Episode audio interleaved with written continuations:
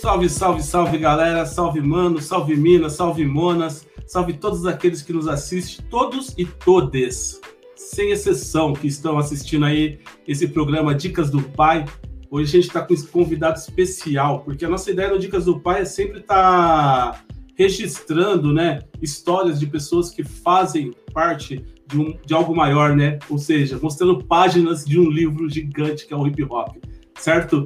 E não tem como a gente deixar de fora é, eu focar somente nas pessoas que eu conheço de São Paulo e deixar outras pessoas de outros estados que fizeram muito pelo hip hop e fazem ainda, né, meu? Porque são pessoas que são histórias. E hoje a gente vai conversar com um parceiro direto do Rio de Janeiro, Auri Naga, certo? Para quem não conhece, eu já, já recomendo, procura, busca, segue. Muito trampo bom, muito trampo bom mesmo tá ligado? Então vem com nós que hoje a dica do pai vai ser especial pra caramba. Dia 13 de setembro, calorzão catando, tá ligado? Foi difícil a gente conseguir se organizar com esse calor, mas estamos aí. Então vamos para vinhetinha e na sequência a gente já volta com ele, Auri Anaga, certo? Essa daqui é a dica do pai. E é isso, salve, salve, Auri! Depois dessa intro aí cheia de axé, meu irmão, esse papo vai, vai render, hein? A ideia é essa, né, mano? essa troca. Ó. junto. Bom, primeiramente, é, para vocês entenderem, mano, o porquê que eu chamei o Auri. O Auri ele faz parte de uma história que eu, quando eu comecei a conhecer o freestyle, é, batalhas de rima, é, a gente recebia muito áudio pelo Soul, Soul Seek, e os áudios vinham das batalhas do Real, certo? E hoje eu falei assim, poxa, mano, tem que dar um jeito de conversar com esse cara, velho. E chamei ele. Antes de começar, se apresenta pra galera te conhecer, Auri. Fala um pouquinho de você aí. Salve, galera. Auri. Auri Anaga, Mr. Soton, MC Lapa, Tony Maneiro, Rolando Boldin, aqui fazendo um bate-papo com Acme San. Eu sou músico, eu sou curador, produtor musical, é, promotor de eventos, é, artista, empresário, empreendedor. Faço camiseta, faço show, faço música, faço freestyle. Que, que, que pintar a gente está fazendo? Se estiver bem acompanhado dos amigos, tudo flui. Uma vibe positiva. Sempre inspirado na cultura afro-brasileira e esse é o meu o rumo que guia todos os meus caminhos artísticos, profissionais, pessoais. Poxa, muito louco isso, né, mano? Porque é isso que é um MC que eu acredito, tá ligado, mano? Que aqui também a gente tem muito disso, da gente, poxa, mano, não tem tal coisa, a gente tem que fazer esse evento, a gente tem que criar, saca? A, essa parte de criar, fazer as coisas acontecerem, né, mano? Tem a parte da veia empresarial, né, mano? É louco Sim. isso. É, é, mano, eu sempre fui inspirado pelos pelo Wu-Tang, por Jay-Z, pelo Dr. Dre, Snoop Dogg, essa galera que sempre né, criou seu próprio movimento, né? O Tang lá juntou lá em Staten Island os caras lá, 10 caras, os caras começaram a fazer o próprio corre. Eu gosto dessa vibe do Jay-Z que não, nenhuma gravadora queria, foi lá fez a própria gravadora. Eu me inspiro muito, cara. Eu já estava falando disso, eu lembro de uma entrevista de uma vez que eu li na The Source, quando eu tava começando essa parada do Fat Joe, e ele falava uma frase mais ou menos assim, cara, se tudo der errado, eu sempre posso voltar pro Bronx, fazer uma festa e sair com o bolso cheio de grana, sacou? Então essa sempre foi minha vibe no, no rap, sempre vai ser, sacou? Fazer por mim, pela minha galera, pela minha comunidade, e esse, esse é o lucro. A gente vai plantando para colher no futuro, né? Não é uma corrida de 100 metros, né? É uma maratona, né? Já dizia o Nipsey Hussle. E é muito louco, porque quando a gente fala de bate-papo é isso, né? Acaba entrando em coisa. Eu penso tudo, daí quando a gente começa a ver, já vira totalmente do avesso, porque, mano, isso são coisas que eu acredito assim que a galera tem que entender muito, cara. Começar a é. entender que, tipo assim, mano, rimar é uma coisa, mas você tem que fazer pelos seus, né, mano? Pelos nossos, de Exato. verdade. Eu vou é porque a gente, assim... numa época, que rimar não era para ficar famoso, né, mano? A gente ficava famoso assim, nosso bairro ficava famoso dentro do rap.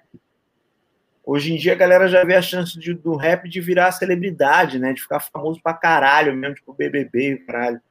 E rimar é só uma parte, né? Sim. Mas só uma parte do parada, se você não representar na real, se você não fizer por si só, você pode ser o melhor rimador, vai morrer na praia.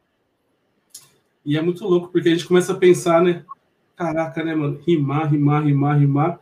Só que você tocou num ponto que é, que é essencial. A gente rimava porque gostava, né?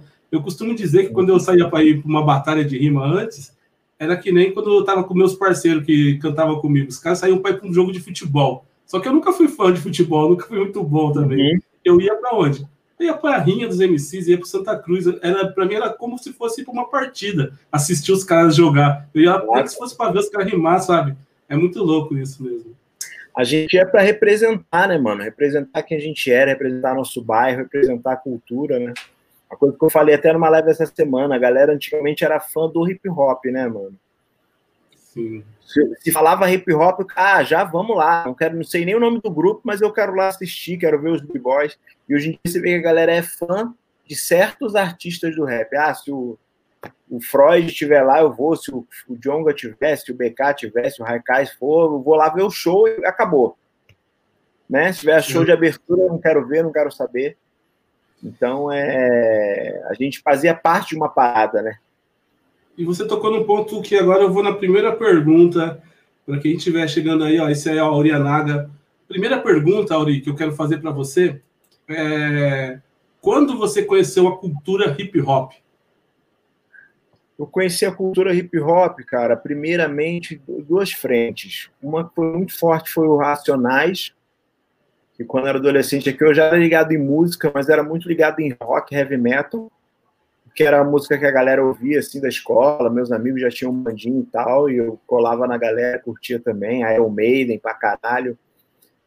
E ao mesmo tempo também ali começou a aparecer o Racionais muito forte, né, brother? Meio como uma lenda urbana, assim. Pô, tem esse grupo lá de São Paulo que é foda, não sei o que, os caras fazem rap, e aí pintava fitinha cassete, pintava vinil, a gente começou a escutar.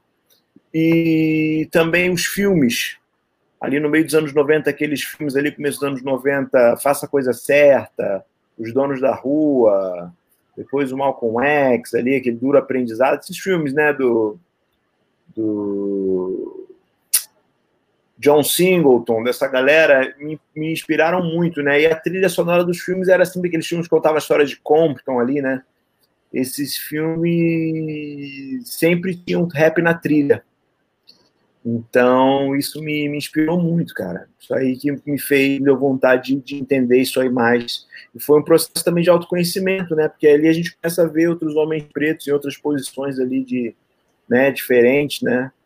Se hoje em dia já é difícil, imagina no meio dos anos 90, né? Então, isso deu uma inspirada total, assim. Minha família sempre foi de, de militante, né, da cultura negra, mas o rap acabou sendo o meu jeito de militar. Que da hora, da hora. É legal ouvir isso, né? Porque a gente vê mesmo essa dificuldade de se sentir representado, né, mano? Quem veio da época de 90 não é igual hoje. Você pega. Tem filmes, né? Que tem protagonistas de, que são pessoas pretas na frente do filme e tal. Só que antes era difícil, né? A gente conseguir ver isso, né? Ou era comédia que os caras tocavam os caras fazer, ou tá ali servindo, né? Cabuloso. Era, era praticamente impossível. É hoje, apesar de hoje em dia a gente ainda tá muito desnivelado quanto a isso, hoje em dia você vê um Instagram, tem um monte de gente fazendo um monte de coisa, você vê um, tem um monte de filme, né, de Pantera Negra, tudo. Mas naquela época não, velho. Era, a, a comunicação era muito mais monopolizada e os espaços para a galera preta eram muito menores, assim. Por isso, quando surge um Racionais, é tão impactante, né? É. Bom, tem o pessoal do Doc Sujo assistindo aí, o Espectro também que está na casa. É, Opa! Logo mais vou mandar um salve para a galera também, abrir para vocês fazerem perguntas. E beleza, você começou assim com o hip hop, a gente viu aí como você conheceu, mas de lá, desde quando você iniciou com a cultura do hip hop, tá ligado? Até agora, você viu muita mudança na cena do hip hop? O que, que você tem visto aí na cena aí que diferenciou muito de lá para cá?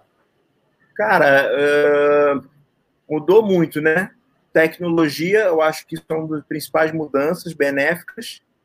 Antigamente eu comecei a gravar, as primeiras gravações foram gravadas em fita ainda, velho.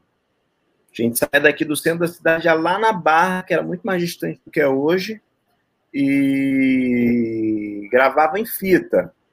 Quer dizer, uma, uma aparelhagem enorme para você poder gravar e prensar um CD era caríssimo. Hoje em dia você grava com celular, né? Você praticamente só não grava se você não quiser. Você grava até na, na geladeira ali, perto do REC, fio USB ali, grava. A tecnologia e o rap ele era uma coisa de nicho, né? O rap ele era um, uma sub sub subcultura que só poucos conheciam, né? E hoje em dia é... o rap tomou de assalto a porra toda. O rap é a principal música principal gênero musical, principal tudo. O rap tomou, tomou de assalto. Acho que essa é a principal diferença. Então, de um lado, a gente tinha uma cultura que era nichada e que a gente tinha um, um domínio total, porque era uma coisa da cultura negra, ali muito própria da periferia. E hoje em dia a gente tem um momento que a gente tem que se posicionar e lutar pelo nosso espaço dentro da nossa própria cultura, né? Porque tudo que é bom que a gente cria, a gente conhece aqui no Brasil, tende a ser dissipado e, e dominado por outros grupos, né? Então, o desafio continua. É. Militância nunca acaba, a luta nunca acaba, que nem você falou, né? Não é uma batalha, né? Não é uma, é, na verdade, é uma maratona, né? A maratona, né? Eu nunca imaginei que ia estar aqui, cara. 20 anos depois, mais de 20 anos aqui falando de rap, vendo de rap, até porque a gente não tinha essa referência, né? De homens pretos chegando nessa idade e grande idade também, 40 anos mais, é, de fazer as coisas, né? Então, eu fui do cara mais novo da galera, hoje em dia eu sou um dos mais experientes, às vezes, quando eu faço uma batalha do real, assim, vejo a galera de 17, 18 lá e. Então, é, são ciclos, né, que a gente vai completando, ciclos que a gente vai preenchendo. É, o Marcelo Gugu fala muito disso, de ciclos, né, mano? Ele sempre fala dessa parada. Meu, hip hop é um ciclo, né? Serra um, já inicia outro, e a gente tá ali sempre, né, mano? E você, né, você é um dos percussores, assim, né, que a gente conhece, assim, que faz freestyle. Mas eu acredito que antes da gente conhecer, antes da gente ter um pouco de acesso que a gente teve pelo, pelo Soul Seek, que os caras mandavam alguma coisinha ou outra, vocês já faziam algo aí, né, mano? Tenho certeza disso, porque não tem como, assim, ó, começamos a rimar do nada. Como que nasceu esse desejo de você? De fazer freestyle, é, de participar de batalha, essas coisas? Cara, a pessoa que me, me botou nesse caminho do freestyle é o Chacal, um rapper aqui do, Sim. da favela da Maré do Rio. Ele é um rapper um pouco mais antigo que eu, então ele pegou um pouco do, de uma geração do rap aqui, da primeira geração do rap do Rio, e foi o cara que ajudou a fazer essa ponte para uma outra geração, e ele foi o cara que me me ensinou a fazer freestyle praticamente, assim, a gente ficava dando rolé, rimando, rimando e improvisando, entrava no ônibus rimando, rimando tempo e isso virou uma coisa importante para a gente aqui na cena, né? Fazer o freestyle. Agora, batalha, batalha mesmo, a primeira batalha que eu participei foi aí em São Paulo, velho. Foi no evento do Louco 99. Que a gente saiu daqui depois de uma zoeira num sábado, de, num sábado, num domingo de manhã, pegamos um ônibus, eu, Marechal, é, não sei se o Gustavo Black, ele estava com a gente, eu já estava lá em São Paulo, e a gente vai lá para o Sesc Belenzinho ver o show do De La Soul.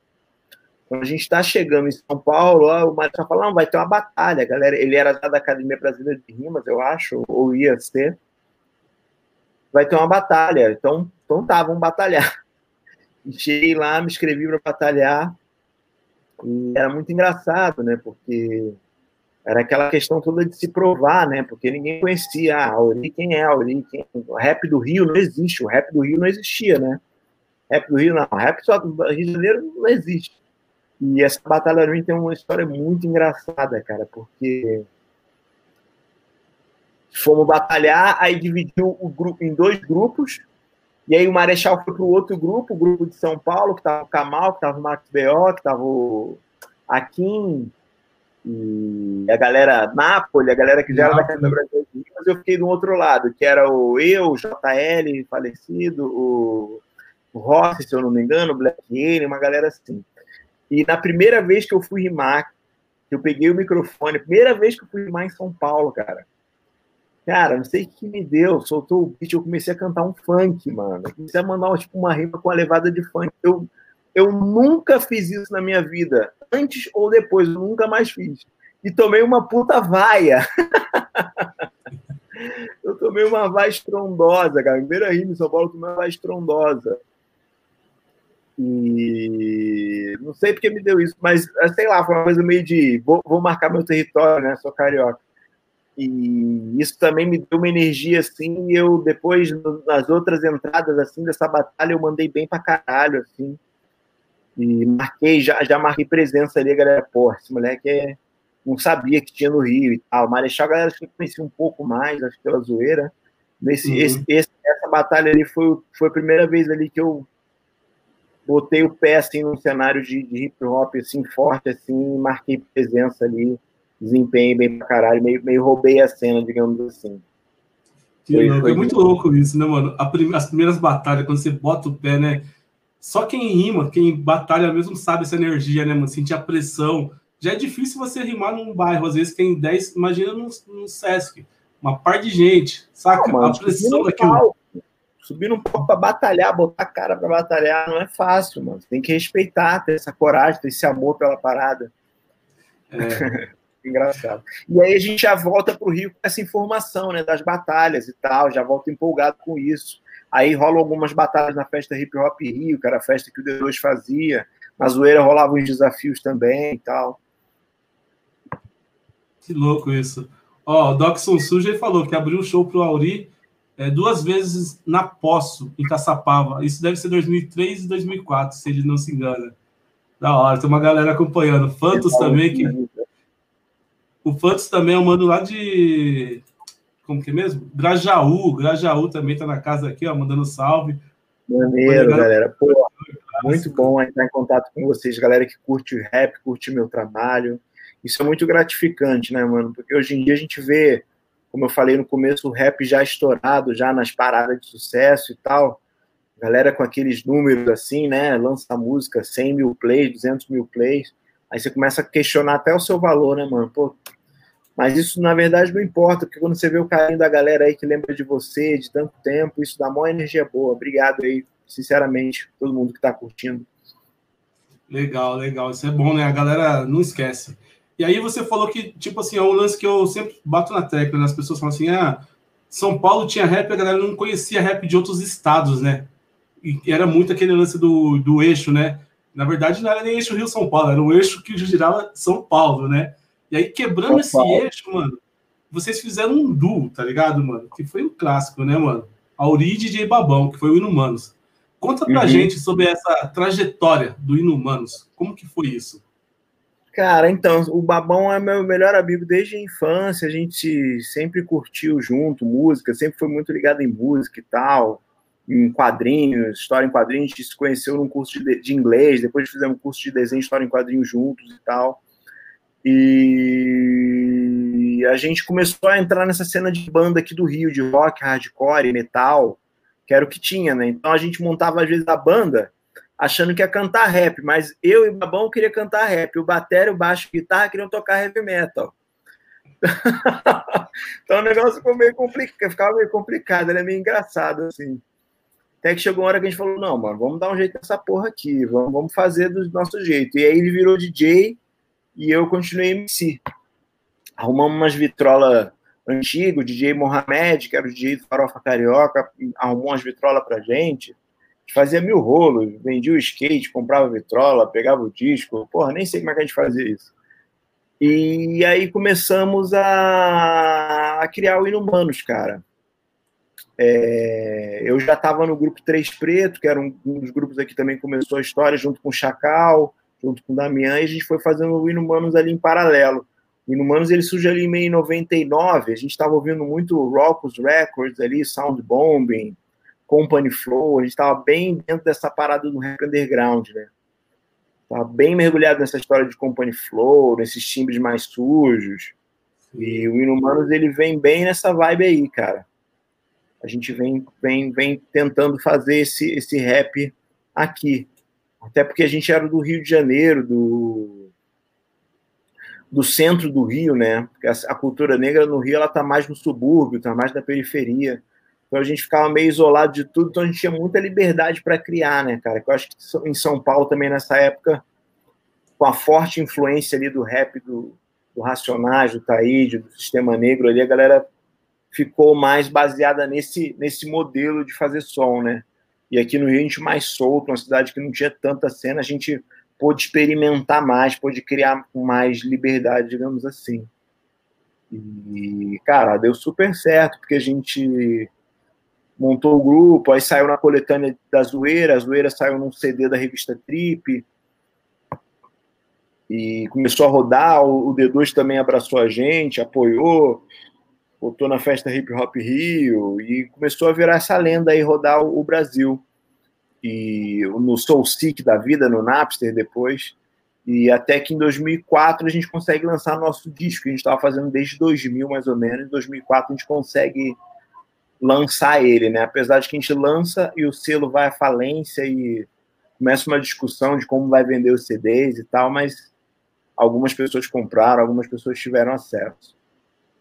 Ixi, quando eu penso nisso, eu começo a lembrar daquela do, do CD Hip Hop Rio, é, que o D2 lançou, que tinha até aquelas minhas, era negativa, tinha vários grupos, quando você falou dos três pretos aí, eu sempre acompanho muito o trabalho que o Chacal faz, que é um trabalho pesado aí também no Rio, né, mano? Cara, Nossa, meu... cara, Chacal é um revolucionário, um guerreiro, um verdadeiro herói. A trajetória que ele tem, de onde que ele veio, onde ele chegou, tudo que ele passou. Hoje o trabalho social que ele está fazendo é fantástico. Ele é um cara que realmente muito inspirador, muito importante para essa cultura. É, inclusive é o que eu até falei com o MV Ramp, quando eu conversei com o MV Ramp. Falei assim, mano, eu ainda vou fazer possível para entrar nesse contato para a gente conversar com o Chacal, porque é um cara muito Pô, zica. Demora, passa o contato aqui, não é difícil não. Demorou, vamos trocando umas ideias. Ó, o Fantos falou, RJ criou linguagem. Sim. Aí, ó, isso é importante para moldar, moldar o rap brasileiro. Várias vertentes e estilos. É muito louco Eu... quando a gente começa a ver as pessoas que entendem disso, né? Galera que gosta de rap falando, realmente, o bagulho criou, tá ligado? O bagulho moldou é muito importante a gente valorizar essa galera que gosta de rap, galera que curte há um tempo, né, cara? Porque, como eu falei, com esse rap jovem aí que tá vindo com tudo, fazendo sucesso, às vezes é fácil a gente se sentir de lado, mas o rap ele precisa dessa discussão um pouco mais profunda, né, mano? Sem perder nossas origens, precisa falar dessas coisas, precisa falar de um chacal da vida, precisa falar dessas trajetórias de zoeira, Batalha do Real. Sei que ninguém hoje em dia liga muito para a história, a galera mais jovem, mas é importante a gente deixar registrado, né? É. Bom, hoje a gente vê bastante grupos né, de rap. Grupos que eu digo assim, as crew, né, mano? A gente vê aí que tem vai da massa, tem é, os meninos de Pirâmide Perdida no Rio. Daí a gente vai vendo várias uhum. crew, Africa Kids Crew. E vocês, eu acho que foram um dos primeiros também a criar uma crew, né, mano? Fala um pouquinho pra gente o que é e quem faz parte da Brutal Crew, assim, que eu acho que é uma que foi, que foi histórico, né, também foi histórico. Pô, a Brutal Crew foi criada ali, acho que em 99, cara, se eu não me engano, por mim, pelo Babão, pela Verônica Orquídea, é, a Ainá estava presente, é, depois o Wiki chegou, o Remier, que era um videomaker, também estava junto, o Funkeiro também depois foi membro, MC Bacon, o Max B.O., e a, a, criou, foi a expansão da nossa família, né, cara, da minha família, porque quando eu começo ali a produzir eventos em 98, é, quem me ajudou foi minha irmã, me ajudou foi o César, parceiro que comprava as rifas lá da camiseta, o babão, cada um trazia uma coisa de casa. Minha mãe fazia sopa de ervilha para vender, para a gente pagar o som, que era um amigo que trazia lá de Campo Grande. Então, o Brutal Crew virou essa família estendida, né? Essa família que estava perto ali, que gostava de fazer as coisas, que, que também, assim, falam com muita sinceridade, acreditava em mim, tentava me ajudar, né? Me impulsionar a fazer as coisas do rap também. E é, essa é a galera. E depois o Brutal Crew ela virou uma produtora, que existe até hoje, né? A gente está organizando aí, reorganizando para lançar novos produtos, lançar coleção de roupa, lançar novos. A Brutal Crew virou a produtora que produziu, a, produz a Liga dos MCs, Batalha do Real e tal. E acho que foi uma das primeiras crios aqui do Rio, cara, com essa denominação de crio e do, do Brasil, né? Acho que é para mostrar que, cara, ninguém faz nada sozinho, né, velho? Sempre foi uma construção coletiva. Ele é louco, tem o Brutal Corre. Também tem a ver com a Brutal Crew, mano. Esse Brutal de... Corre é nosso braço aí de esporte, cara. E eu acho nosso importante isso. De, de não, é muito importante, uma das coisas mais importantes que a gente já fez. O César, que é um dos nossos parceiros da Brutal, um dos fundadores, ele é ele é instrutor de remo, né? Ele aqui no Botafogo sempre gostou de movimentar. Eu trabalhei também muitos anos com esporte, né? Trabalhei na Nike muitos anos. E a gente começou com essa onda de botar a galera para correr, sacou? A galera do, do, da música, do rap, que só ficava fumando maconha, tomando cerveja, né? Sentado na cadeira, varando madrugada, e a gente começou a botar a galera para agitar o corpo, mexer o corpo. E é uma coisa que eu tenho muito orgulho, muito interessante. Esses dias eu vi uma live do Mamute, ele estava conversando com o monge. Eles estavam falando da importância de cuidar do corpo, né, mano? A gente que faz música, porque às Pô. vezes as pessoas falam muito, né? Ah, eu quero curtir, eu quero viver. Só que é o seguinte, amigão, você não vai viver, você não vai curtir se o corpo tiver definhando. Então a gente tem que realmente, né, ter esse cuidado, né, mano? Começar a repassar isso também, né, para a molecada, para galera, meu. Irmão, não adianta ter o boné mais da hora, ter o tênis mais foda e se você não consegue levantar da cama, né, cara? Se você não tem energia. O nosso corpo é o nosso templo. Corpo e mente é uma coisa só. E a revolução do hip hop ela vai passar por isso, né? A gente entender que não é o ter a corrente é do caralho, ter o celular foda é do caralho, sacou? Mas assim, o nosso corpo é a nossa mente, é a nossa a, a ferramenta. Isso é uma coisa muito importante que a gente tem que despertar para isso, cara. Isso já começou lá fora, né?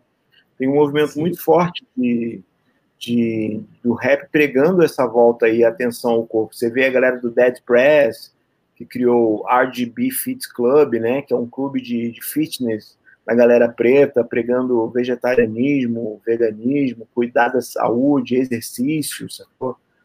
Você vê, eu pesquisei essa semana o Jada Kiss de, de Styles Peak, tem uma casa de sucos né, lá em Nova York. Então, assim, na vida tem tempo para tudo, né? Tudo bem você ir pra boate, tomar tua cachaça lá, ficar muito doido com sua corrente, pá. Mas, cara, e só isso não dá sustento, né? Tem que ter equilíbrio, né?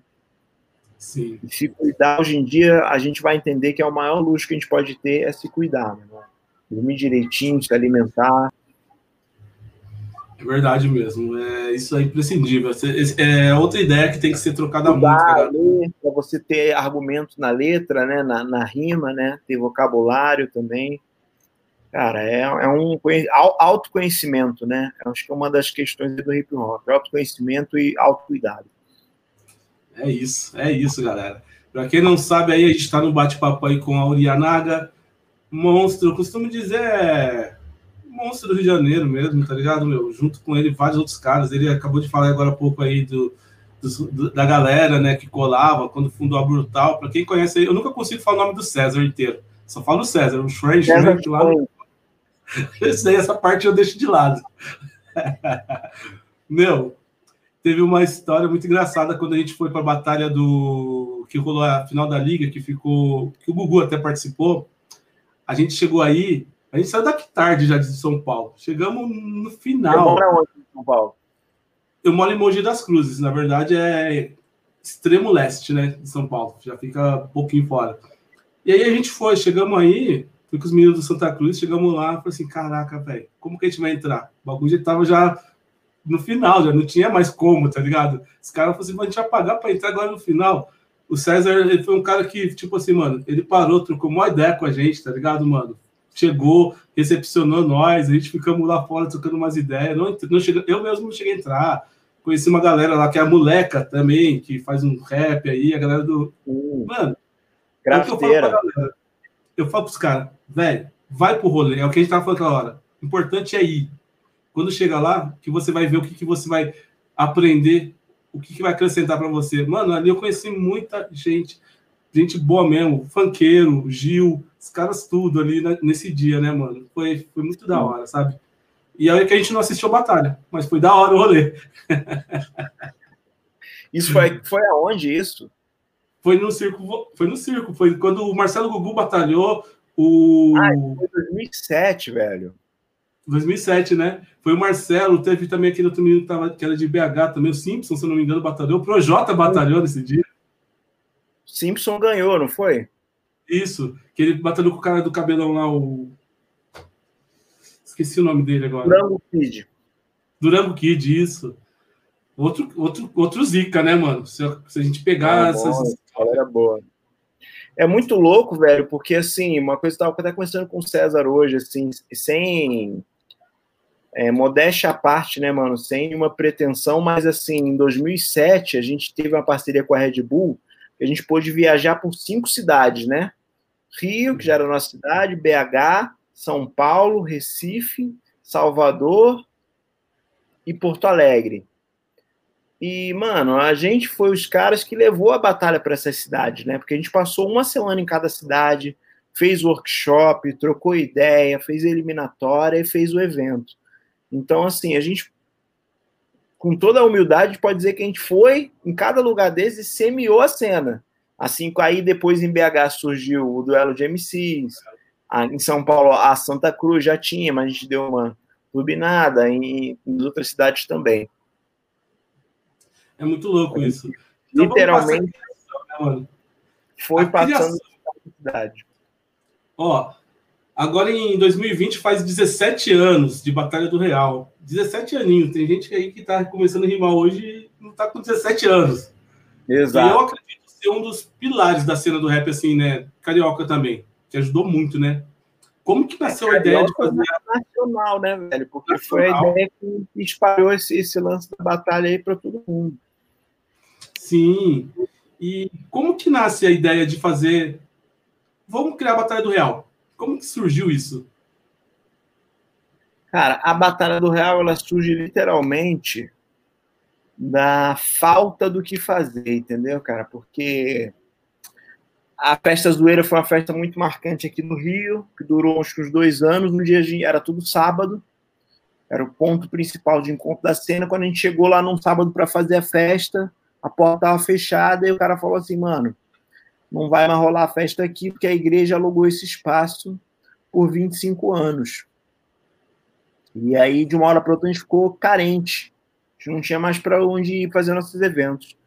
E nessa época eu morava na rua do Riachuelo e tinha um estúdio dentro de casa. morava com o Babão, morava com o I, que era a sede da Brutal. Ali a gente tinha um estúdio onde a galera colava.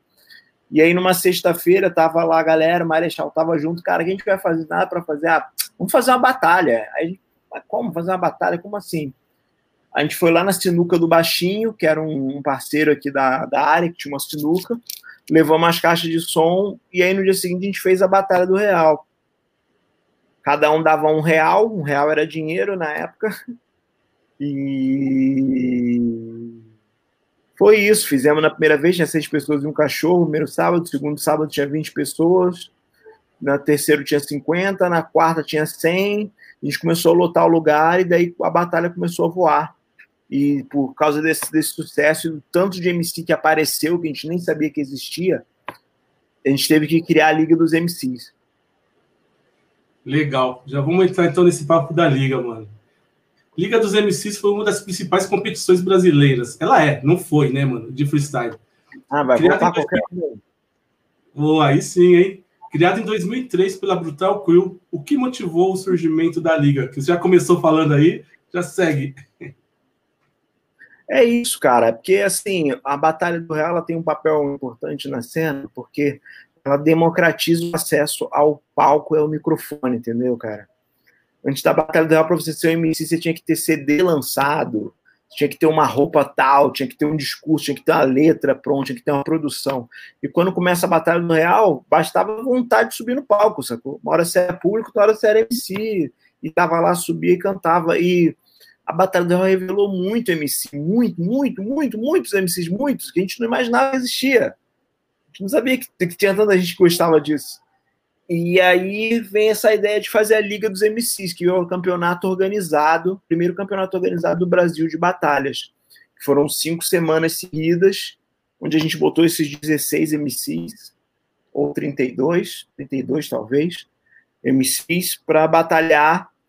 E a cada semana a gente trazia um MC famoso, respeitado da cena, como padrinho.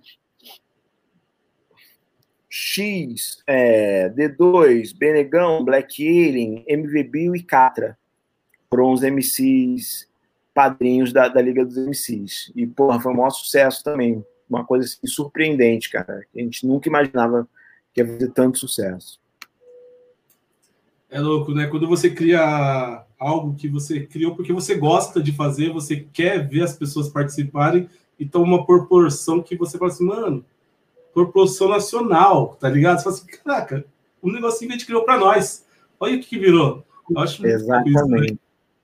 Mas essa é a essência do hip hop, né, cara? Uma coisa que a gente queria pra gente, quando vê, você toca milhões de pessoas. Essa é a, é a mágica. Música. É a música, é a musa. Exato. Cara, falando de. Eu falei aqui, toquei nessa música, a musa. É uma música que quando você lançou, meu, é, eu ouvi assim, eu, falei, eu parei e falei assim, cara, olha as analogias que estão sendo feitas nesse som, cara. Será que a galera está conseguindo pegar isso? Eu acredito que quem gosta realmente conseguiu entender aquilo que você contou naquela música, tá ligado, meu? Tem gente que deve estar tá tentando entender até hoje, sem zoeira, tá ligado? Pode é, ser, cara, talvez. Mas é uma mesmo simples. Eu acho, Sim. desculpa te interromper, mas é algo tão simples, mas ao mesmo tempo tão complexo assim para quem não vive a música, tá ligado? A parada de você ir pular para assistir um show, tá ligado? de você estar tá sozinho na sua casa escrevendo, tipo assim, quem escreve, quem vive, entende, mas quem não vive, desculpa, amigo, vocês têm que voltar umas casinhas para entender. É, essa música é muito marcante, cara, uma das minhas músicas preferidas, assim. Ela foi uma inspiração muito forte que, que bateu, assim. Acho que eu era o começo, assim, tava fumando maconha, a maconha batia muito forte. da, tinha uma inspiração muito forte e ela, ela, ela é paralela ali com aquela música do Common também, a Used to Love Her. Pode Tem um crer. tema parecido também. Não chega a ser uma uma cópia, mas assim, tem uma referência ali. Acho que eu já conhecia essa música e, e acabou virando uma analogia em torno dela, uma homenagem também. E é uma música que eu gosto muito, cara. Muito bem escrita, modesta parte, né? Tem versos bem interessantes. É, e sempre a galera até hoje fala, menciona, fico bastante orgulhoso. É, acho que é muito legal quando a gente para para falar das suas músicas, das suas letras, da forma que você escreve. Acho assim, é uma forma bem, é, bem pessoal, né, sua. Por exemplo, é, aquela sua música que você lançou, que é a participação com o Neil, como que é mesmo o nome? Black Villain. Isso, meu, o que, que foi aqueles versos, velho? Tá ligado? Pra quem não ouviu, mano, procura esse som. Que você é louco. A referência, daí a gente lembrando agora sobre tudo que tem passado aí, saca? Você vem com a história, assim, com uma história que as pessoas têm que parar e entender. Falar assim, mano, isso é um resgate, realmente um resgate ancestral, tá ligado? Sim. E a galera tem que começar a parar pra ver, falar assim, meu. E as referências, né? Com Pantera Negra, com. Poxa, eu não vou nem ficar falando da música, senão eu vou longe. Não, vamos falar, isso aí é, cara. Eu gosto muito desse. Eu sempre fui inspirado muito no universo dos quadrinhos, né, cara? Na cultura pop, assim, quadrinhos para mim foi como eu me alfabetizei, sempre gostei de ler muito, então sempre figurou uma referência muito forte para mim. Cultura negra também, né, de onde eu venho, de família e tal, tudo que eu aprendi. Eu gosto muito de misturar esses universos na letra. E essa música acho que fui bem feliz com essa história, tanto no tema, né, com essa coisa do Black Villain, né, que é o direito também da gente ser preto e ser o vilão da história também, né? Sim. Poder contar uma história do nosso ângulo, que para outro pode ser vilão, mas para o outro, para o nosso ângulo, a gente é herói. E eu gosto muito dessa música, cara. E é, o que eu gosto dessa música, no fim, eu faço uma, uma citação aquele discurso do Killmonger, né? É. Então, me enterre no oceano com meus ancestrais. Eu gosto muito desse pedaço. Eu gostei muito bem de fazer música com o Neil, cara. Eu sou muito fã do Neil. acho um dos rappers mais mais legais aí dos últimos tempos. Eu gostei muito desse som. Eu ouvi ele assim, eu fiquei ouvindo assim, caraca, né? Sabe, quando você, sabe aquele som que você bota e depois você fala assim, não, peraí, deixa eu voltar isso aqui. Eu falei assim, não, não, deixa eu voltar de novo, sabe? Eu ouvi umas três vezes seguidas assim, assim caraca, é muito pesado. É... E eu acho que a música ela tem que fazer isso. Se a música não faz isso com as pessoas, a gente tem que voltar a escrever e falar assim, mano, minha música tá errada, tá ligado? As pessoas têm que... Não é... Música não é descartável. Eu costumo dizer que a música não pode ser descartável, cara. A música tem que transcender, né, mano? Mas é. Não, no, no, rap, cara, eu não gosto de tomar o caminho fácil, entendeu, mano? Às vezes tudo bem, às vezes tudo flui suave, assim, quando você vê, você escreveu, mas assim, não é tomar os caminhos fáceis, a rima fácil, a palavra fácil, a ideia básica, essa coisa. Muita coisa que eu vejo hoje em dia. Tudo bem, né? Isso é o que toca, né? Isso é o que faz a galera curtir pra caramba hoje em dia. A ideia mais mastigadinha ali, que um já falou, você repete igualzinho ali, só muda uma palavra. Mas eu gosto de trazer informações novas, referências novas. Esse é o tipo de rap que eu gosto, que eu sempre gostei. Que dá essa enriquecida, tenta dar essa enriquecida, tenta trazer algo novo, tenta dar esse tempero diferente. Né? Para rimar igual aos outros já tem muita gente, né? Vamos tentar fazer um lance diferente, vamos ser ousados. Tinha um quadrinho, tinha um quadrinho que eu estava pesquisando esse dia que chamava Inumanos também, se eu não me engano, né? Um desenho. Sim. O Inumanos ele também vem um pouco disso também, o nome? É, total disso. O Inumanos é um grupo da Marvel meio obscuro, né? nessa época era ainda mais obscuro ainda, que eram os heróis do lado escuro da Lua, né? Do outro lado da Lua.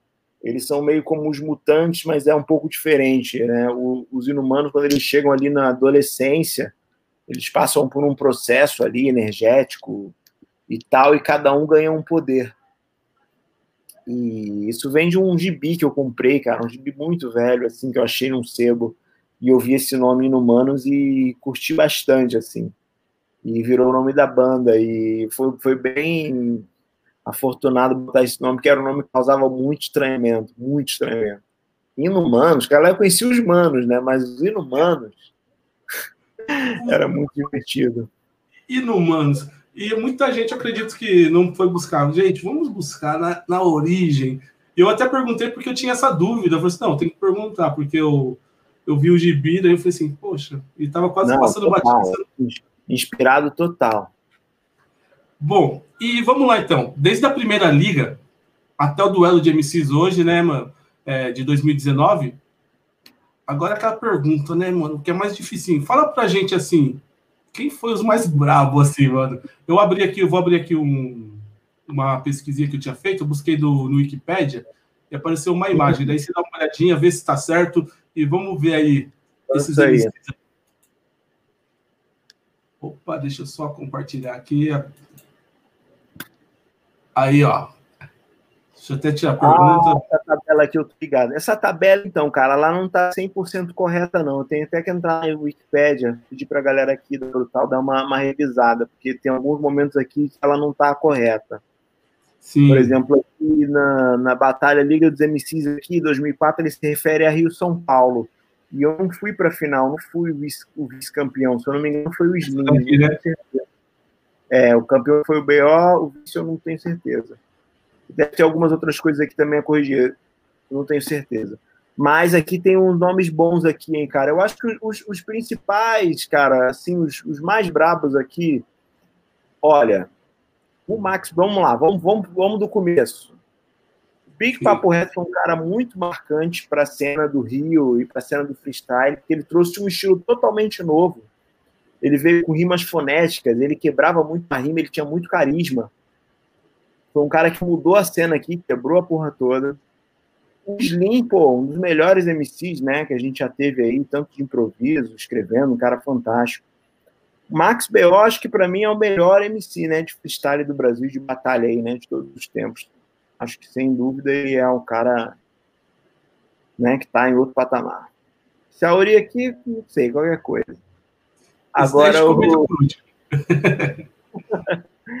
Agora, o Gil, cara, foi, nosso finado amigo Gil, foi um excelente rapper, né, cara? Improvisador, assim, é, talvez até no mesmo nível que o Max B.O., assim, mais jovem, mais, menos experiente, mas muito bom, muito talentoso, cara que marcou época, muito carismático também, a gente gostava bastante. Funkeiro era um cara que tinha uma energia muito boa, de, de palco, né? Presença de palco, tem é uma voz muito marcante, rimas muito fortes também. Depois foi dedicar mais à escrita, lançou álbuns, é um cara meu irmãozinho, tenho muito carinho por ele. Beleza também, um cara fantástico também, um dos melhores MCs também de, de, de batalha, de improviso, porra, sem palavras, né? Um cara muito técnico, muito fera mesmo. Emicida também dispensa comentários, o cara veio cheio de garra lá de São Paulo, ninguém esperava nada, ganhou a Liga dos MCs aqui entre 31 MCs do Rio, o cara vindo de São Paulo e ganhar, meu irmão. Tava com muito sangue no olho, muito inteligente também, muito rápido, né? MC acima da média. A gente tem o Simpson também, excelente, já, já anunciando que a cena de BH ia ser foda. Ninguém esperava nada também. Porque, porque BH tem uma história foda com o hip hop, né? Que não é muito contada, né? A gente tem até que qualquer dia pesquisar isso aí, mas tem uma cena muito forte lá. Por um Meu. tempo ficou meio ofuscado aqui entre Rio e São Paulo, mas hoje em dia você vê que os caras estão com tudo, velho. Tem um menino de BH que ele canta, ele não faz freestyle e tal. É o GNZ, cara. Eu tô pra... O maluco tem música boa pra caramba. GNZ, Gorila Mangani. Ah, não vou entrar no detalhe, vai ter muito cara como você falou. Muito. Muito. FBC, Delatorvi, Jonga, Rock Oreia, Clara Lima. Sendo dos caras tá demais. DJ Gabi Nas também. Muitos nomes legais. Aí tem o Maomé aqui também, cara. Outro também muito bom, MC de batalha fantástico também, cheio de energia, sem palavras também, louco, MC incrível também, MC muito foda daqui da cena, direto da Batalha do Real também, participou bastante. TK, né? TK que também depois fez carreira também no rap, aí lançou disco, teve o grupo, não me engano, não lembro o nome do grupo agora, mas muito foda. E o Douglas Jean também, mais um cara de BH, de Minas também, que brilhou aqui no Rio Nossa, também. É. Então, essa aqui, se eu não me engano, a final, então, aqui, por exemplo, já era Nissin e Douglas Jean, foi. Essa final aqui foi Nissin e Douglas Jean. Ah, sim. E aí o TK e Mamute aqui. Então, cara, eu, eu, eu, eu diria que, assim, os que os MCs mais emblemáticos da história da Liga dos MCs seria o Gil, cara o Gil, por tudo que ele representou, por o que ele fez, por, pela história, eu acho que ele é um dos caras muito representativos. Legal, muito, é muito bacana a gente ver, porque eu vejo assim que tem bastante. Os caras tinham, tinham sede, né? De querer participar. Tinham não, tem sede, né? Quando você fala de Liga dos MCs, você fala assim, Liga dos MCs, a galera já fica tudo igual pipoca no, na panela pulando louco, né? Eu quero, eu quero, eu quero, eu quero. E é muito louco. É história, né, mano? Entrou pra história. Sim. Bom, aí a gente vai falar. Cadê o, o Phantoms? A gente tinha comentado aquela hora. Eu vou até usar aqui ó, aquele que ele falou, né? Riachuelo 19LAPA. Esse é o endereço de um grande espaço de celebração do rap carioca, podemos dizer que nacional, que todo mundo queria conhecer essa festa. A festa Zoeira Hip Hop. Fala um pouco para a gente sobre essa festa, né? Você já começou a falar um pouquinho aí em cima lá, mas fala um pouquinho sobre o Zoeira. O que, que é o Zoeira, né, mano?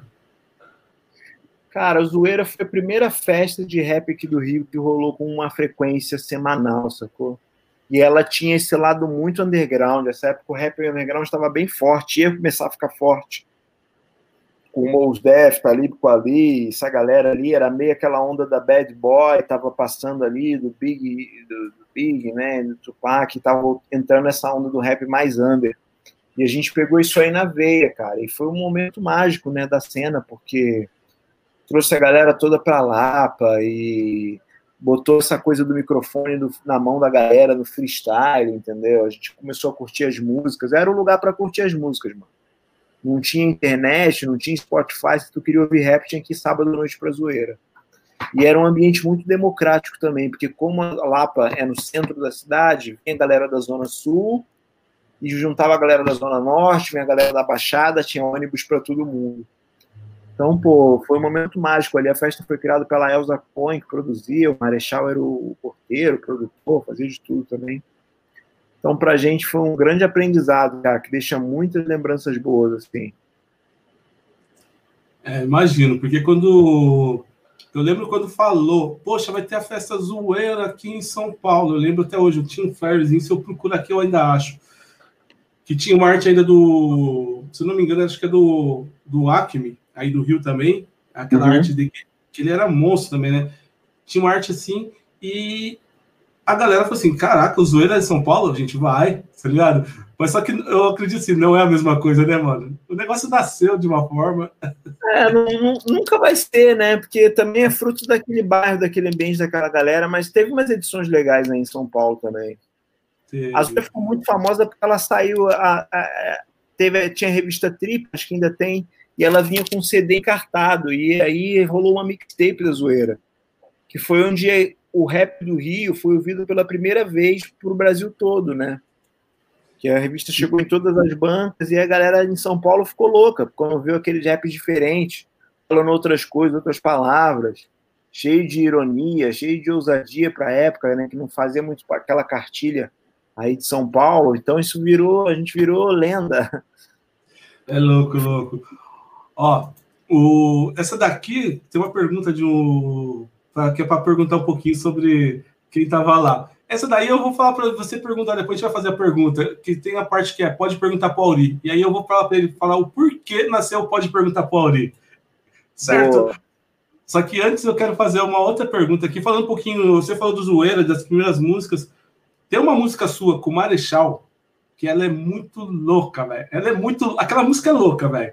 Saca? Ela, Quando eu ouvi aquela música a primeira vez, começou Kung Fu, a lenda continua, Marechal e Auri. Uh, eu falei assim, eu parei, olhei assim, que, que esses caras tá fazendo? Viraram o bagulho assim, ó, inverteram o rap.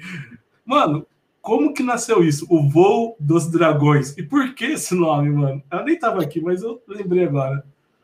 É isso, cara, porque a gente ali, eu e o Marechal, a gente nessa época de, do, do, do Zoeira, ali, 98, 99, 2000, a gente era os mais novos da cena, né? Do Rio aqui, a gente era os mais promissores, assim, digamos assim, né?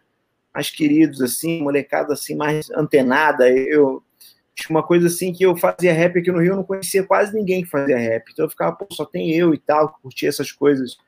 E aí eu conheço o Marechal e vira uma coisa meio, né, meio um espelho, assim, né? Porque, porra, mano, tem um cara da minha idade também com as mesmas coisas, já tava ligado em Outcast, tava ligado em, em Rockos, tava ligado em outros tipos de rap e tal. E e a gente começou a fazer, a gente ficava improvisando, batalhando, fazendo rima junto, colava nos eventos junto, a gente acabou meio virando uma dupla nessa época. E fazia show junto. E aí o, o D2 ele tava com o estúdio em casa montado, que ele tinha acabado de gravar o Eu Tiro é Onda. E ele pilhou, ah, vamos fazer um disco de vocês, vamos, vamos juntar vocês aí, vamos fazer um disco. E a gente começou a bolar essa parada, e essa foi a primeira música que a gente fez. Foi o Voo dos Dragões que depois aí também veio uma inspiração para fazer o álbum Hip Hop Rio. Mas é uma Essa... música que eu gosto muito até hoje, tem muito carinho, acho bem interessante. Você é louco, quem não ouviu, para para ouvir, pega a métrica, como diz as pessoas, pega, pega a métrica, como diria os Clara, e não clave a língua, que o bagulho é louco. o voo dos dragões. Aí, ó, fala um pouquinho da sua carreira, Auri, pra gente, é... sua carreira solo agora. Você tem previsão para trabalhos novos, para sair trabalhos novos já? É, o que, Cara, que, a gente pode esperar do Auri daqui para frente? Tem uma música nova aqui. Será que se eu tocar aqui vocês conseguem escutar? Ah, tem que conseguir. eu tô, o negócio é o seguinte, eu gravei um. Comprei um microfone aqui, cara. Você vai ver, não vou conseguir mexer aqui. Mas eu estou fazendo umas coisas em casa e acabei fazendo um disco novo. E essa música aqui, ela chama. O nome dela é. Ainda não tem nome direito, é Espírito, é o nome teste. Vou botar um pouquinho para vocês escutarem aqui. Tá ouvindo aí? Pronto.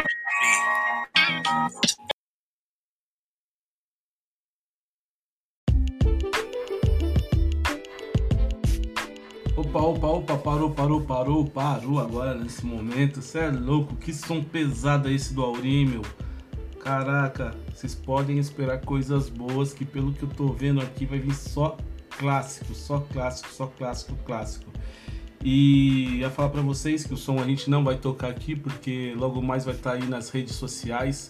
Então já ia falar para vocês, seguem aí, procurem aí, ó, Aori, A O R I procura, segue que logo mais tem mais som deles, certo?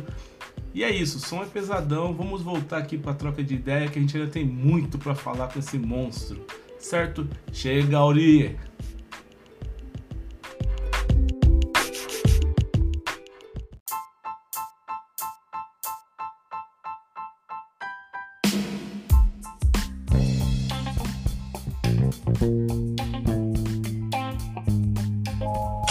Salve, Eric Pitts. Que som louco. Que som louco, mano. E aí, tô, tendo, tô até notando uma frase aqui pra eu falar. Meu, que som louco, que som louco, velho. E tipo assim. Primeira mão, em primeira mão, hein? Olha aí, é aquele papo de vamos dar a mão aqui, vamos dar junto, mano. Esse é o espírito, tá ligado? Vocês é, entendem? Essa vibe, essa vibe, exatamente. Esse som é produzido pelo meu mano Eric Beats, um beatmaker novo aqui da cena do Rio. O McAllister me apresentou o trabalho dele, cara. Curti aqui, fiz, fiz, um, fez um álbum juntos, breve, breve tá na pista aí. Caraca, que da hora. Fico feliz de saber que logo mais a gente pode ouvir umas coisas diferentes aí, o rap do Auri. Mano, você falou uma, uma frase ali que é muito louca, né, mano? Construiu o que era preciso, tá ligado? Só, só nesse só fechar as coisas aí. Mano, eu venho, eu moro aqui numa cidade, Mogi das Cruzes, é, é extremo leste, né? Como falei.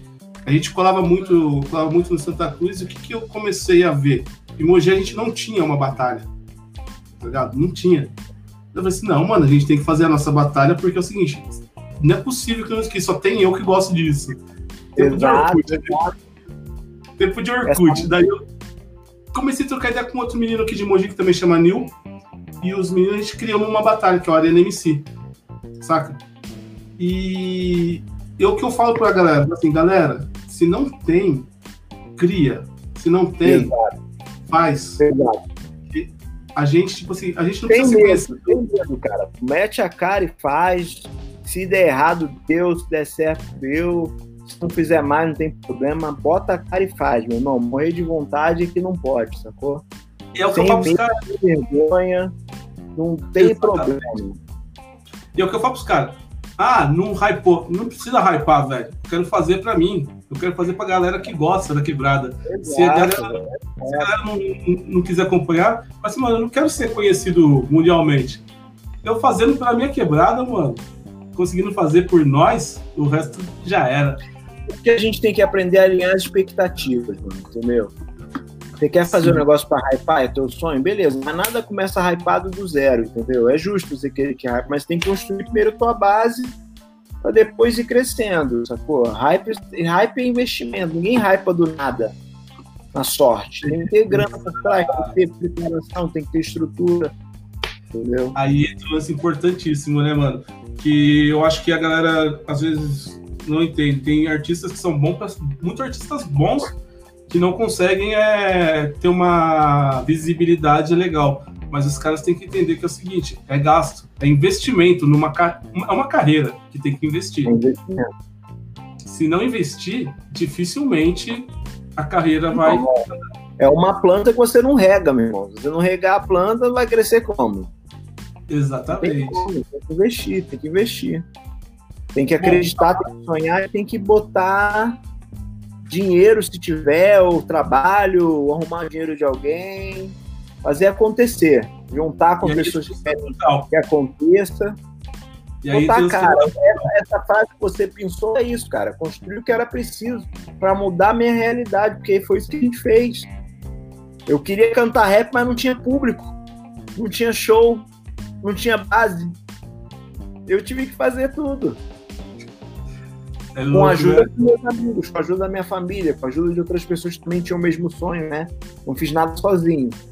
Mas, né, a gente teve que construir para mudar é, a nossa realidade.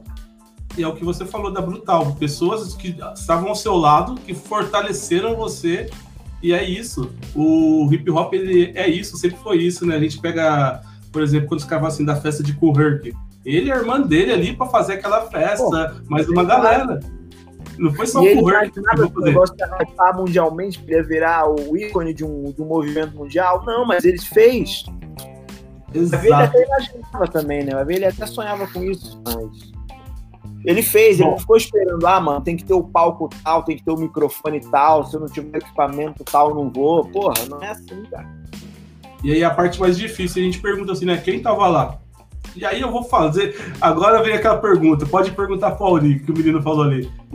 As pessoas, às vezes as pessoas não sabem de onde que surgiu esse. Pode perguntar para o Auri. Mas agora é a hora de vocês. Vocês podem perguntar aí. Pode fazer uma pergunta para o Auri também. Quem quiser fazer a pergunta é agora, hein? Que já daqui a pouco está encerrando. Fala pra gente, por que, por que surgiu essa frase? Pode perguntar pra Auri. Eu já vi algumas entrevistas você falando, mas tem pessoas que não sabem. essa frase ela vem do, daquele rap do Marechal com Costa Gold, né? Que ele conta Sim. uma história ali da Liga dos MCs e tal, que ele. Como é que é? Que ele, que ele saiu da, da Liga invicto e tal. Invicto. É uma verdade, né? Porque ele fica invicto. Ele das, das batalhas que ele foi, ele participou e ganhou. Ele não ganhou, ele não foi todas daquele período, mas das que ele participou, ele saiu invicto. E no final da rima ele manda essa, né? Pode perguntar pra Ori. Aí, palavra do Marechal vira, vira ouro, né, meu irmão? Falou, tá escrito. A partir daí eu ganhei mais 100 pontos de QI. Virei mais inteligente do que eu já podia imaginar, porque todo mundo quer me perguntar tudo. é engraçado. Tem uma galera aí na casa, quem tiver também dá um salve aí, ó, que eu vou colocar aí o comentário, tá? O meu parceiro André. O André, ele, ele também participa aqui das batalhas aqui de Mogi aí, ele ajudou a construir, teve muita participação. DJ Fábio aí, ó, Fábio de Souza Camarim, o DJ Phil. Aí tem Fantos Lion, que já passou por aqui também falando. Meu parceiro Juan do skate, tá ligado? Doc Sujo. É, Maria Juliane. Salve. Ju. Obrigado Parceiro pelo carinho, galera. É muito louco, Auri. É porque a gente para para para, para, para ver, né? Que é uma construção que teve fundamento até chegar onde chegou. Para chegar onde vocês estão hoje, né? As pessoas pararem de olhar assim e falar assim, nossa, a liga, nossa, a brutal crew, nossa, tal coisa. Tipo assim, vocês trabalharam muito, muito, muito mesmo, né, cara? Só que a gente trabalha num país que não gosta de história, né, mano? Que a gente não é ensinado a curtir história. Eu brinco com a galera aqui, cara. A galera que acha que o rap começou com o BK, mano. Com o Jonga. Eu falo aqui, molecada, é isso. A galera tem a memória do rap de dois anos atrás, no máximo de quatro anos, sacou? Só que é, é uma construção longa mesmo. Antes da gente já teve outras pessoas e hoje em dia o meu papel principal é fazer o elo entre essas gerações, né, cara? Foi o que eu me propus fazer nesse ano, no próximo ano, é tentar botar essas gerações próximas, porque também quando eu comecei, da geração que veio antes de mim, tinha muita estranheza, galera, ah, esses rap estranho, que fala de quadrinhos, fala que eu não entendo, isso não é rap. Pô, mano, quantas vezes a gente ouviu isso, tá ligado? Isso não é rap. Ah, tá, tá sorrindo na foto, tá de roupa colorida, isso não é rap. Entendeu? Coisas assim bobas, tipo, bobagens. E a gente não pode cometer esse erro com a próxima geração, né? Eu acredito que essa transição de. Isso aí foi mais ou menos uma transição de 99 para 2000, né? Quando começaram. Exato. Os caras das antigas eu lembro que não curtia mesmo. A gente tem um grupo também que começou em 99. É... Foi difícil a aceitação da, da galera que já fazia antes. Caras assim, pô, Sim. não sei o que, vocês vão vir fazendo esse rap, rapzinho universitário, com essas ideias que não tem nada a ver e rap tal. De assim, florzinha, rap de florzinha. É. E a gente vê que tomou uma proporção, né, meu? E hoje eu vejo, às vezes, é, muita gente que era da nossa geração, assim, fazendo rap, entrando no mesmo erro que a molecada que tá começando a fazer hoje. Sim, sim. Eu sim, faço é assim, gente. Tá ligado, é a gente foi apedrejado lá atrás, agora a gente vai apedrejar aqui também. Pera aí, vamos ouvir, tá ligado? É muito louco isso. Bom, é... quero perguntar para você se você tiver alguma coisa que eu não perguntei ainda, porque depois eu tenho uma pergunta derradeira, porque eu vejo que você é muito parecido comigo numa parte, que eu sou de Mogi das Cruzes mesmo, Mogi Síria é minha cidade, onde eu vou, eu faço, mano, é Mogi, é isso, isso, isso, isso, tá ligado? E antes de eu chegar nessa pergunta, que vai ter muito a ver com o que você sempre canta, tem, eu quero perguntar uma coisa. Eu vejo vários nomes. Tony Maneiro, Aurianaga, é, como que é mesmo? Tem vários, vários, vários. Da onde claro, surgiu? Agora a gente inventa um. Ah, eu ia perguntar como que surge tanto codinome assim, tá ligado? As pessoas Cara, esses codinomes é uma brincadeira, também é um jeito de rimar também, né? Pra você ter outras, outras rimas no pente e tal. Outras personas também. Acho que quando eu vou mudando essa, esses nomes, essas personas, eu vou abrindo outros caminhos na rima, eu posso rimar de outras coisas. MC Lapa, de repente, já rima de um jeito, o Auri já rima de outras histórias. Quando eu faço o Anaga, por exemplo, foi meu EP de 2015, eu gosto de contar histórias mais autobiográficas, como essa música agora que a gente ouviu agora, ele seria um Anaga parte 2, né? É uma história mais autobiográfica. Eu falo Inumanos, talvez é mais história misturada com afrofuturismo, ficção científica, quadrinhos, com mais essa pegada, entendeu? Então, cada, cada nome é como se fosse um personagem, fosse uma construção diferente. Da hora. Agora eu matei uma outra curiosidade, tá vendo? Bom, galera, essa daqui é a dica do pai. Pode perguntar para Auri. Pode perguntar para Auri. Essa daqui é a dica do pai de hoje. Eu trouxe aqui para trocar umas ideias com você, Auri Anaga. E prazer, a gente está fazendo essa ponte de conversar com pessoas que fazem parte, fizeram parte do hip hop. A gente também não vai conversar só com galera do hip hop, só MC, tem grafiteiro, tem galera do breaking, tem DJ para conversar, várias pessoas. E isso tem que acontecer mais, que é o que eu estava conversando até com a MV o registro da nossa história. Isso faz parte da nossa história. Vai fazer parte de uma geração futura, que se não for contada, isso é apagado. Isso é apagado sim, porque a gente vive numa, num, num país onde os caras não gostam do que a gente faz. Falar que eles gostam de rap, eles não gostam de rap. Não respeito, não respeito a cultura do preta. A gente, como homem preto, né, mano? A gente fica ali numa posição que a gente só é retratado como marginal, só não está na TV só como traficante, com posição que maltrata as mulheres, né? Maltrata as mulheres pretas. A gente é muito mais que isso, né, mano? A gente é criativo, a gente é empreendedor, a gente é pai, a gente troca ideia e a nossa tradição é a transmissão de cultura oral, né? Essa, então, preservar esses documentos é muito importante, porque tudo bem que a maioria da galera não se liga em história, mas se de mil dois escutarem isso aqui, aprenderem um pouco com os nossos acertos e com os nossos erros, a gente está ajudando a criar um futuro melhor, né? Exatamente, Aurélio, exatamente. É assim que eu penso e é assim que eu acho que tem que ser. Bom, então eu vou para a última pergunta aqui. Galera, vocês, deixa eu ver se tem mais alguma pergunta aqui. Se não tiver mais nenhuma pergunta, eu vou para a última, hein, mano? É... Vamos lá, então.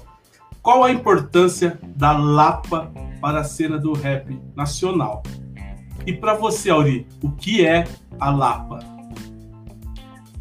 Cara, a importância da Lapa para o rap nacional, eu acho que ela pode se dizer assim, a Lapa ela foi o ponto, a Lapa ela tem uma importância cultural muito forte na cena carioca brasileira, né, cara? Porque ela no começo do século, por ser uma parte aqui central do Rio de Janeiro, lá no comecinho do século a galera do samba se reunia para trocar samba, para fazer as disputas, né, e tal, já tinha isso aqui.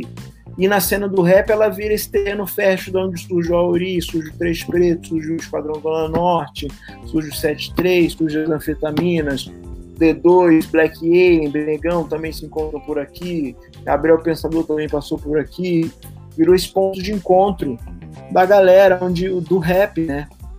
acesso fácil para o público também, porque o, rap ele acontecia muito na, na CDD, acontecia muito em Madureira, que eram regiões na época que eram mais difícil acesso ainda para a maioria do público chegar. Então a Lapa tem essa responsa de unir essa galera.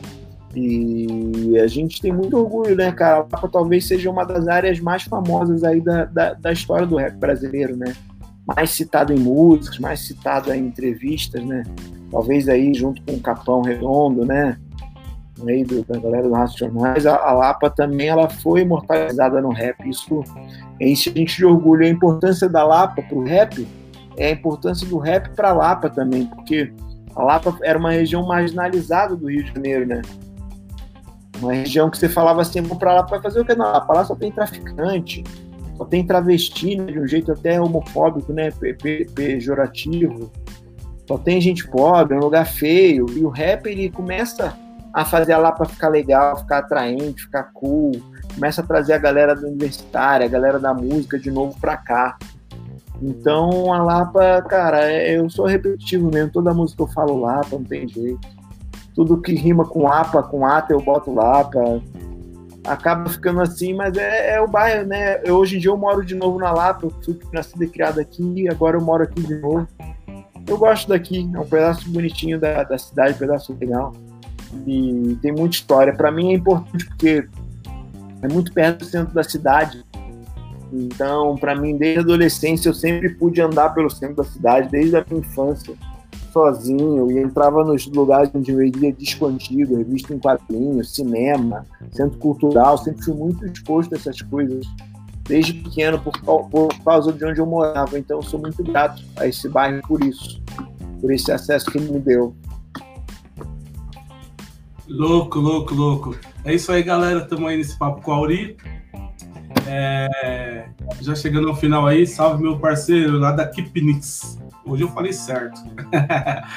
Também lá da Batalha Grajaú, Grajaú Repside. Lá Chama o Auri também para trocar ideia. Tamo junto, só acionar aí, qualquer coisa pega o contato aí com o Mano Acme, tamo juntão.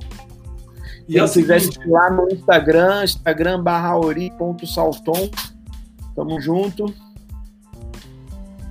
Bom, estamos encerrando aqui, mas é a última coisa que me veio na cabeça antes de eu finalizar, né? Que, que a gente. Opa, salve o Gil aí também do Bocada Forte, tá na casa. Salve, Gil! Opa, salve, Gil! Gil e... conhece essa história aqui de ponta a ponta. Gil, né? e aí é o seguinte, antes da gente finalizar, meu, você tem, também tem um. um eu, eu, sempre vai, vai vindo outras perguntas, tá vendo? É, você também tem um lance muito forte com fliperama em jogos, não tem não? Ou Sim, amo, amo, amo jogos, amo videogame até hoje. Street Fighter 2 é minha religião, cara. Então, isso aí que eu. É disso que eu tô falando, não é esses outros Street aí, não. É isso, aquele que você vacilava, você pulava em cima, você tomava um horror, tá ligado? Oh, mano. É, não é aquele negócio que os caras somem aqui aparece lá, não. O bagulho era na não, raça. Raiz, raiz mesmo, raiz mesmo. Fliperama Raiz, o Street 2, mano. Salve Snoopy, chá no gelo Crew. Bom, galera, vocês que chegaram agora, quiser acompanhar a entrevista, vai ficar aqui na, na página no Facebook, tá no, vai estar tá no YouTube, na Twitch também fica lá por um tempo.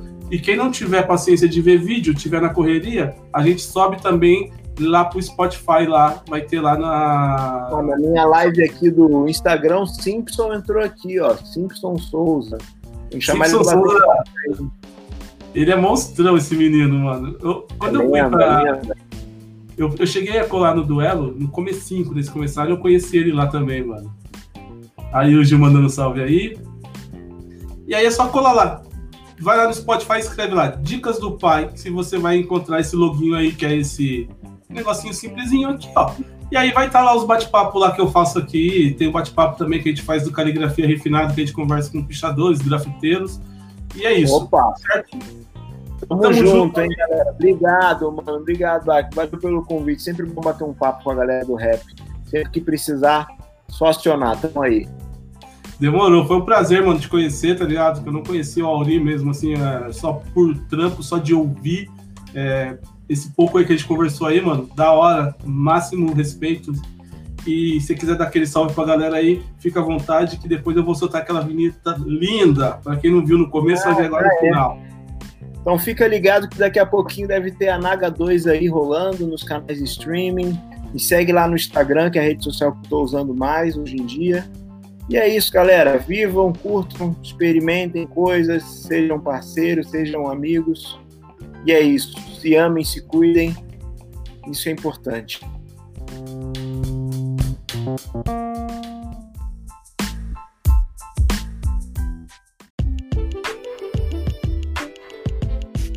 É louco, cê é louco, cê é louco. Que papo foi esse com a Aurianaga? Valeu, obrigadão Auri, obrigado a todo mundo aí que prestigiou a Dicas do Pai. Hoje foi mais um bate-papo aí sensacional várias histórias aí, meu, para quem gosta de freestyle, para quem gosta de rap, para quem gosta de hip hop. Acredito que foi contemplado nessa troca de ideia com Auri Anaga, certo? Galera, quero convidar vocês para seguir aí a gente aí nas redes sociais, é, para poder fortalecer também, para a gente continuar fazendo mais e mais, porque a gente faz isso para vocês, esse registro é um registro que eu costumo dizer que é histórico, né? Faz parte dessa página do hip hop. E isso é a dica do pai, certo? Sou eu, Akimi San, diretamente de Moji City.